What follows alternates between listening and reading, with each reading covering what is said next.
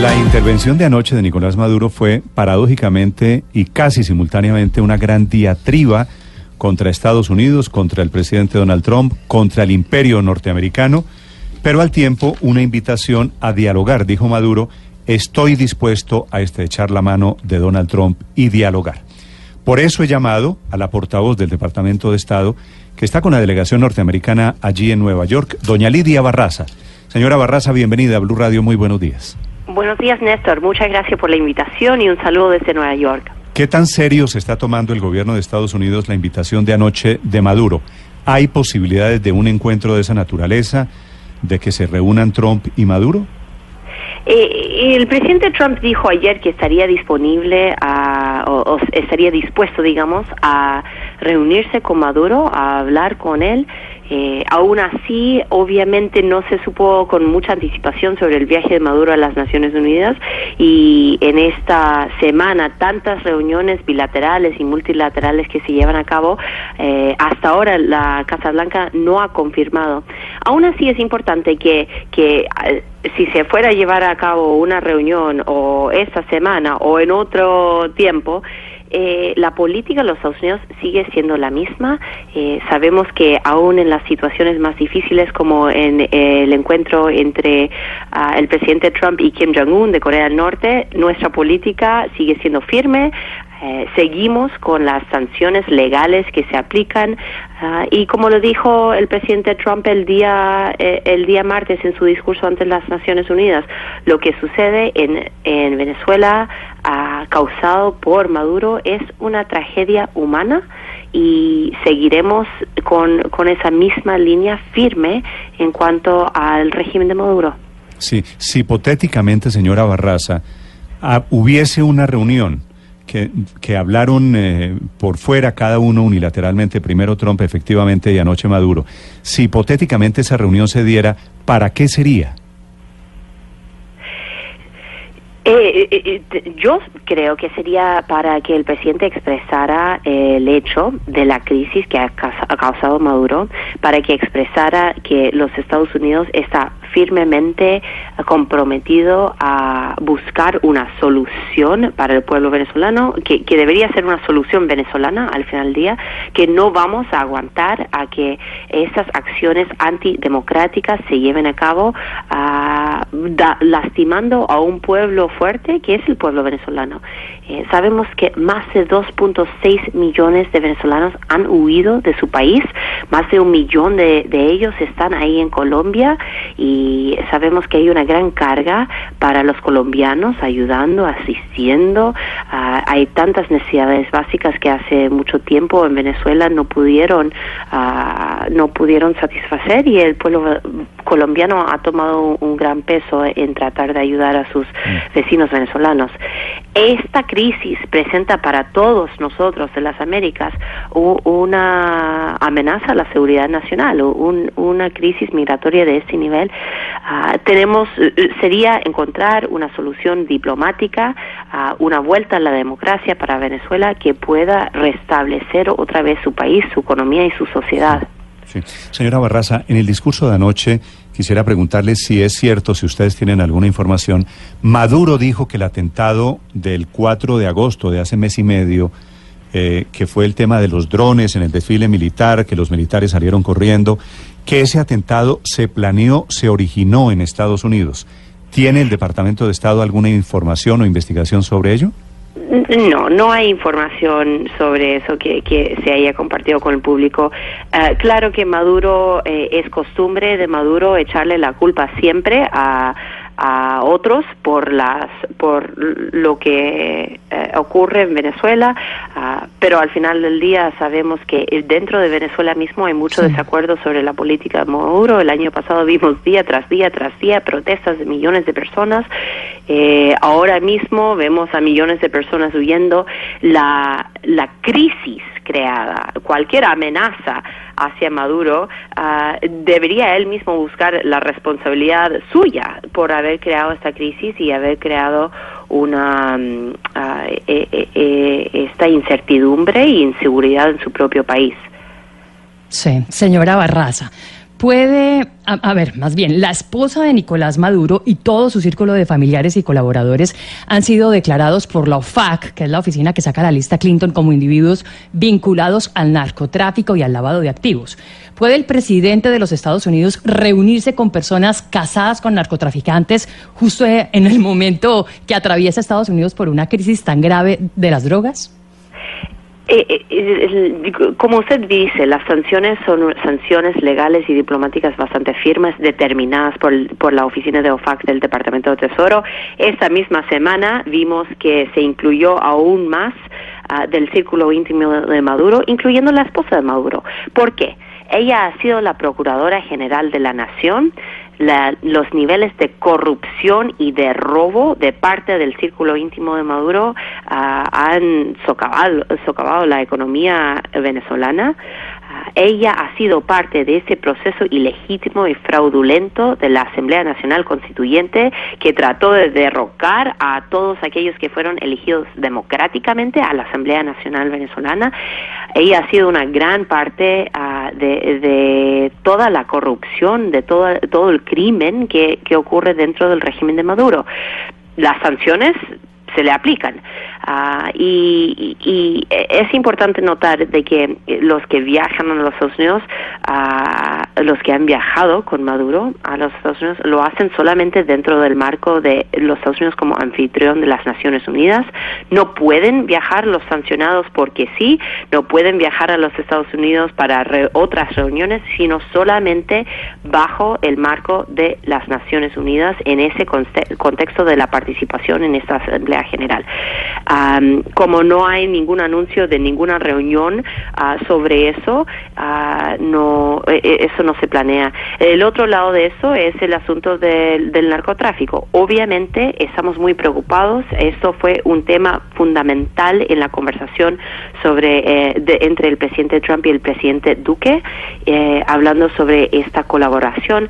Pero cuando hay un régimen vecino tan criminal como el de Maduro, involucrados en el narcotráfico, presenta aún más retos en cuanto a combatir este tráfico internacional de drogas y las redes criminales uh, que, que manejan ese tráfico. Señora Barraza, las opciones que maneja Estados Unidos para ayudar al restablecimiento de la democracia en Venezuela pasan por alentar un golpe de Estado de militares venezolanos o eventualmente por una intervención multilateral de índole humanitaria? Eh, eh, el presidente Trump ha dicho que están todas las opciones sobre la mesa. Aún así, el Departamento de Estado, y lo ha dicho varias veces el vicepresidente Pence en sus viajes por Latinoamérica en el último año y medio, de que eh, creemos que hay una solución política, una solución diplomática Ah, pero esta semana sí surgió el tema de que hay reportes de una de un acumulamiento, quizás digamos, de, de fuerzas militares venezolanas en la, en la frontera con Colombia. El vicepresidente Pence lo dijo de una forma firme de que nosotros defendemos a nuestros aliados de amenazas militares y que si hay intención de amenazar a nuestro aliado Colombia, entonces deberían arrepentirse, pues las fuerzas militares de los Estados Unidos, e, e, en otras palabras, no son para no son para juego. Eh, deben temer las fuerzas que tenemos nosotros para defender a nuestros amigos y a nuestros aliados de una amenaza militar. ¿Habría algún tipo de movilización de tropa estadounidense o movimiento de buques o embarcaciones eh, militares por el Mar Caribe como respuesta a ese incremento de las Fuerzas Armadas venezolanas en la frontera con Colombia, señora Barraza? No, no hay planes concretos. Quiero que quede muy claro de que los Estados Unidos no esté, a pesar de lo que dice Maduro y una y otra vez, los Estados Unidos no está planeando una invasión militar o acciones militares. Pero queremos que quede muy claro de que siempre, en cualquier parte del mundo, tenemos la capacidad de defender a nuestros aliados. Ah, además, eh, no es solamente los Estados Unidos con Colombia, no es un asunto bilateral, sino que es un asunto multilateral. Los otros, ah, los otros países de las Américas saben que si fuera a presentarse una, una amenaza verdadera contra Colombia, que ha sido un líder democrático, pero también un líder en el Grupo de Lima, un líder en tratar de, de apoyar al pueblo venezolano, venezolano encontrar una solución, entonces ah, sería ciertamente una, un esfuerzo multilateral con apoyo de, de otros países de las Américas. Sí, apoyo eh, de, qué, de qué países, por ejemplo. Eh, quiero reforzar que no es la primera opción para nadie encontrar un, una solución militar o tener que a, defender ¿no? Si es que fuera una agresión. Pero está claro de que la crisis venezolana eh, ha presentado uh, crisis para otros países. Una crisis migratoria es una crisis que, que amenaza la seguridad nacional de, de muchos países. Uh, hay acuerdo en eso, hay acuerdo entre los, los países del Grupo Lima que se requiere una solución. Y nosotros, que los Estados Unidos no es parte del Grupo Lima, sino que, sino que apoyamos los esfuerzos del Grupo Lima para para tratar de, de dialogar con Venezuela y encontrar una solución multilateral. Todos los esfuerzos que se lleven a cabo sobre Venezuela eh, dentro de la Organización de los Estados Unidos, de, eh, de, Estados Americanos, perdón, dentro de las Naciones Unidas que ya han determinado un representante especial para la crisis migratoria venezolana, uh, dentro del Consejo de Seguridad de las Naciones Unidas que la embajadora Haley ha presentado varias veces el tema de Venezuela. Esos son esfuerzos multilaterales para encontrar una solución para nuestro hemisferio. Señora Barraza, una pregunta final sobre este tema y es que dijo el almirante que está a cargo de esos operativos militares en la zona de frontera con Colombia ayer que ellos tenían la participación de China, Rusia y Cuba en esos ejercicios eh, bélicos allí. Estados Unidos tiene confirmado que, que estas potencias, China y Rusia y Cuba, por otro lado, tienen hombres allí en la zona de frontera. No, eh, yo, yo pienso que eso ya ha llegado a un nivel bastante más avanzado de lo que eh, en lo que estamos. No hay información que el gobierno de los Estados Unidos esté compartiendo sobre sobre algo a ese nivel. Obviamente no es no es algo que sería en el interés del orden y de la paz y la seguridad uh, internacional de que haya, haya algún tipo de acumulación de ese tipo en realidad. Uh, yo pienso que lo que estamos viendo ahora más que nada es un enfoque total en, en eh, los esfuerzos humanitarios de esa frontera. Uh, sabemos que el gobierno de los Estados Unidos va a mandar a su buque uh, médico, el Comfort, a, Colombia a ayudar con las necesidades médicas del, de los venezolanos que han huido de su país. Eh, eso es trayendo medicamentos y doctores y, y cuidado de, de, salud, no es trayendo ni pistolas ni, ni nada con intenciones militares. Entonces, eh, hasta nuestras fuerzas militares, el Departamento de Defensa, estamos enfocados en esta crisis humanitaria. Sí, esta mañana el general Matis, que es el secretario de Defensa, dijo que ese era el único plan que había allí en el Departamento de Defensa sobre Venezuela, ese buque sobre de atención en salud para por razones humanitarias que viene para Colombia. Siete de la mañana, dos minutos. Señora Barraza, desde Nueva York, muchas gracias por acompañarnos en Blue Radio.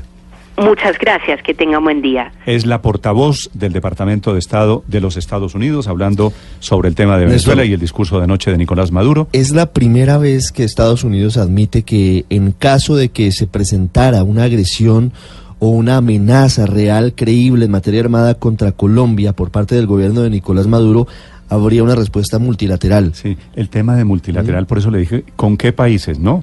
Porque eso se está armando ahí un, un, un, muñeco que ya no es solo Estados Unidos. Comienza Estados Unidos a decir, habría respuesta efectivamente sí, multilateral. El, el, el, embajador había dicho que iba a apoyar a, que iba a apoyar a Colombia, que Estados Unidos apoyaría a Colombia, pero nunca habían hablado, como dice Ricardo, de una fuerza de varios países apoyando a Colombia. Siete, tres minutos, ¿qué le dicen en Washington a usted los voceros de la Casa Blanca, Jaime?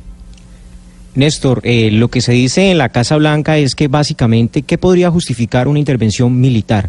Hay un plan que fue diseñado, recién llegó el presidente Donald Trump sobre Venezuela y es aumentemos las sanciones económicas, las sanciones contra los líderes del régimen, pero al final sí queda la opción militar, pero esa opción militar en ese plan que está solamente se contempla si, por ejemplo, Venezuela llega a atacar la embajada de los Estados Unidos en Caracas o si, por ejemplo, se presenta un genocidio tremendo donde hay una matanza de, no sé, 500 mil personas en la calle, o en el caso de que llegue a, por ejemplo, una, un ataque contra Colombia. Esas serían las opciones. Pero, por ejemplo, lo que le preguntaba Ricardo era bien interesante. ¿Ustedes estarían dispuestos a enviar tropas? Recordemos que lo que está haciendo Estados Unidos es todo lo contrario, recogiendo sus tropas. Y para poder enviar tropas necesitaría autorización del Congreso. En ese orden de ideas, uno pensaría, ellos harían lo que están haciendo ahora en sus operaciones, que es la asistencia aérea la asistencia con sus buques, pero el pecho a las balas se las tendrían que poner otros soldados y ahí estarían probablemente los colombianos.